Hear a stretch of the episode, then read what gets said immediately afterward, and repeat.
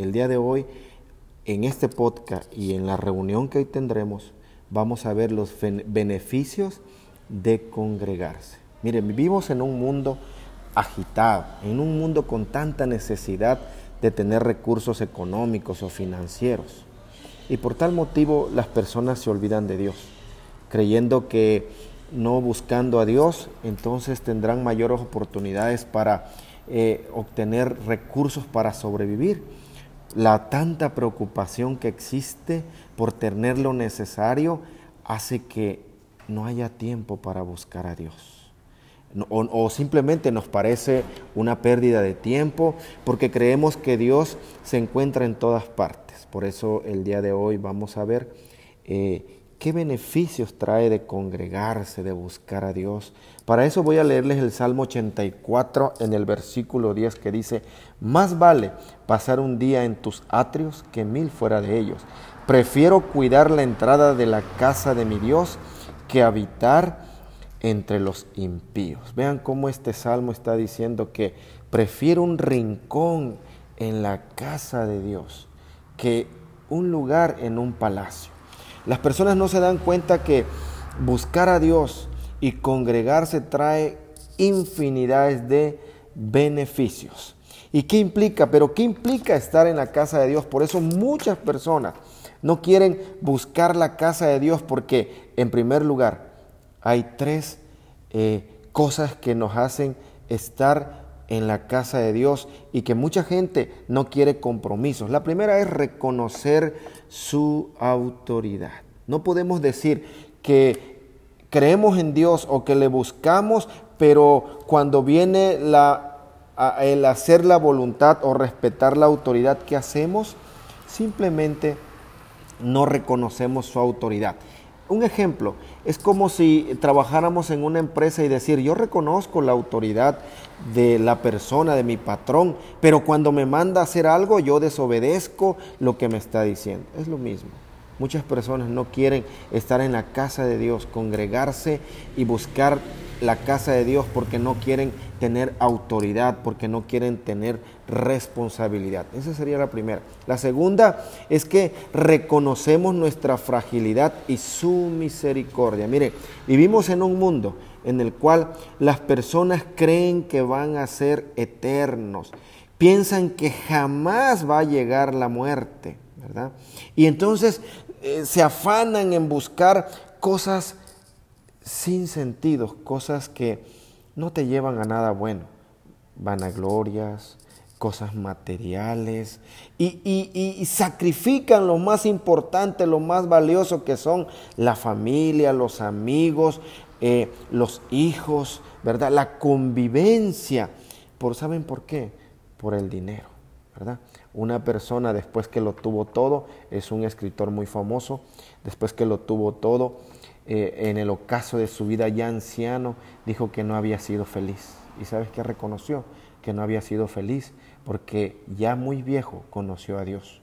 Y dijo que él si hubiese conocido a Dios en su juventud, su vida habría sido otra.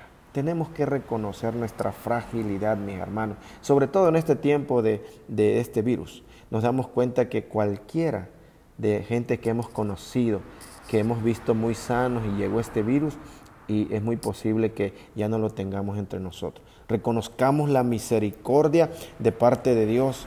Eh, cuando alguien se congrega, reconoce el valor de realmente lo que importa. Reconoce el valor, le da el valor a lo que realmente importa. ¿Qué es lo que realmente importa?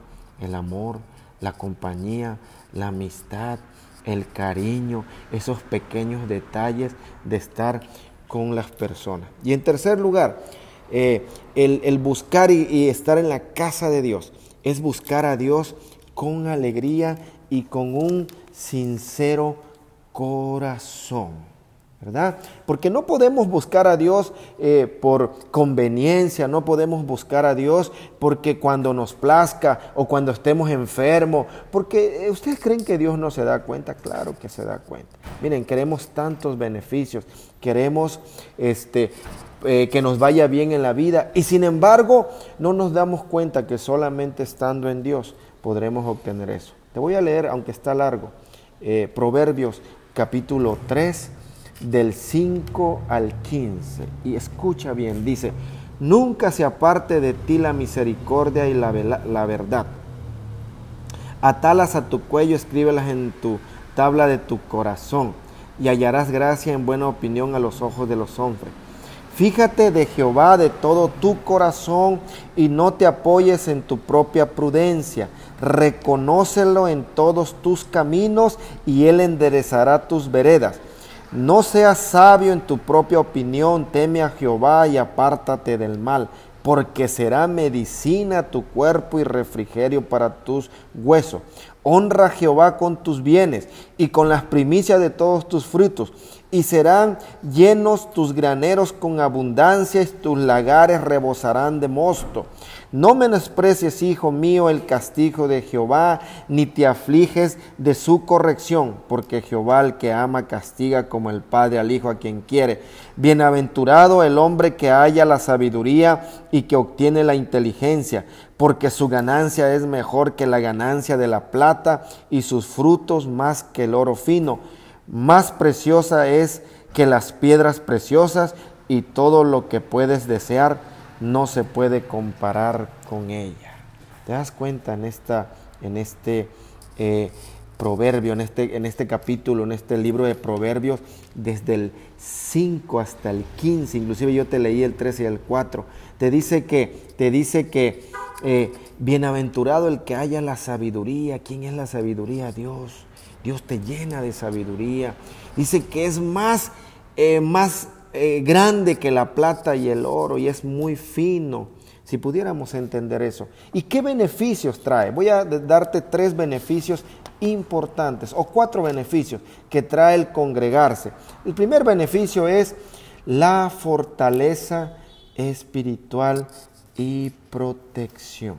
Para eso voy a leerte el Salmo 27 del 1, a ver, permíteme, es que este, estoy buscando el Salmo 27, 1. Primero te digo que la fortaleza espiritual y la protección vienen de parte de Dios.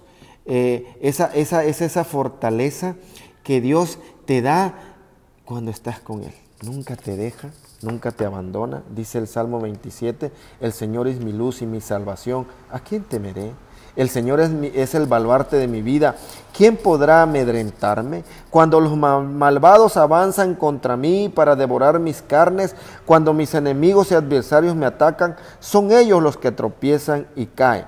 Aun cuando un ejército me asedie, no temeré mi corazón. Aun cuando una guerra estalle contra mí, yo mantendré la confianza.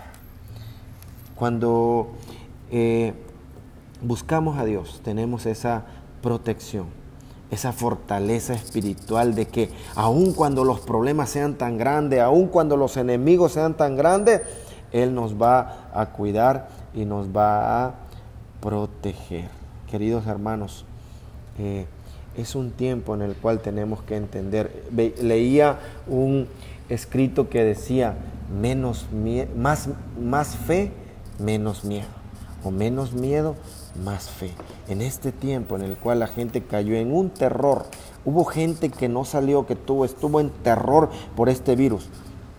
Nos damos cuenta que lo único que nos daba fortaleza y protección era Dios. El segundo punto de, de o beneficio que trae congregarse es la provisión. ¿Qué dice eh, la, la definición de provisión?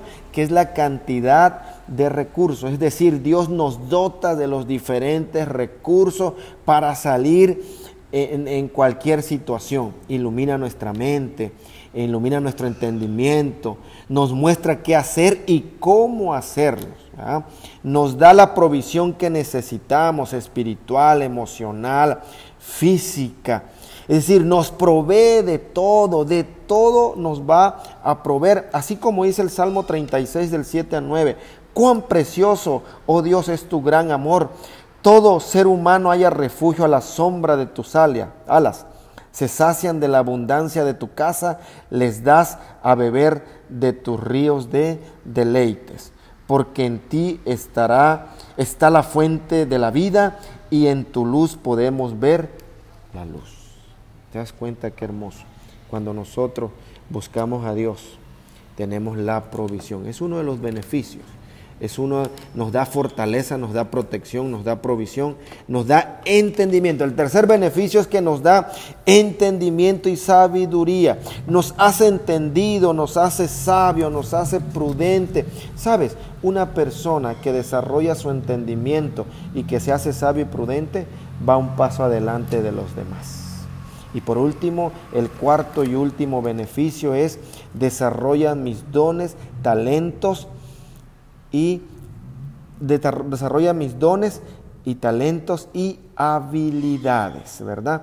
Solo cuando estamos con Dios comenzamos a desarrollar los verdaderos talentos, nos damos cuenta cuáles son los dones que tenemos, los talentos y habilidades. Déjame decirte que cuando yo no busqué a Dios, yo quise muchos beneficios económicos, eh, de bienestar, de comodidad, pero nunca los encontré hasta que busqué a Dios. No cabe duda que tiene muchos beneficios congregarnos. ¿Y qué es lo que, qué es lo, lo que pudiera traer el no congregarme? Primero me seco espiritualmente.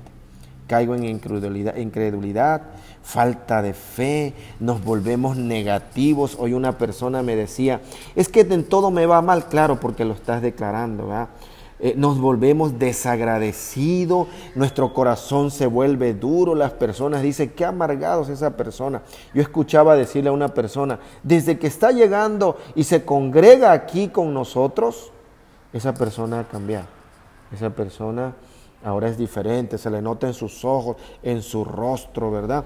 Eh, con facilidad caemos en cosas que a Dios le desangradas. En otras palabras, el diablo nos engaña con facilidad, ¿verdad? Y estamos creyendo cualquier cosa. La única manera de entender que hay conocimiento es congregarnos, buscarnos. Vean lo que dice Hebreos capítulo 10 del 24 al 25, dice, preocupémonos los unos por los otros, a fin de estimularnos al amor y a las buenas obras.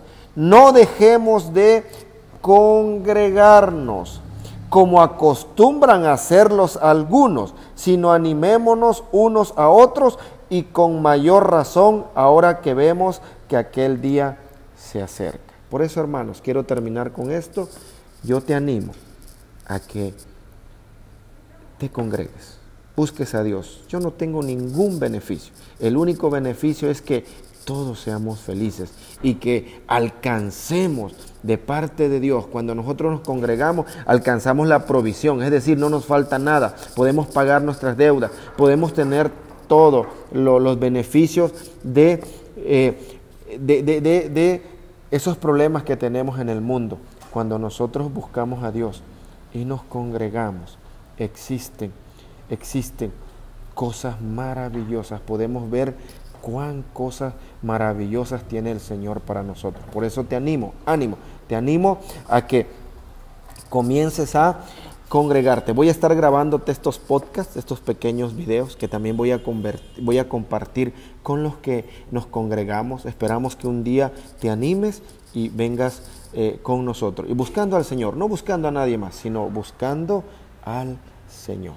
El Señor Jesucristo hizo un grupo de personas para congregarse todos los días. Los discípulos cuando recibieron el Espíritu Santo y Pedro convirtió a aquellas tres mil personas, dice la palabra en eh, Hechos que se congregaban todos los días. Dice, y las personas decían, ¿cómo se aman? Querían imitarlos, que un día también nos puedan imitar. Que Dios te bendiga, que tengas una bendecida noche. Amén.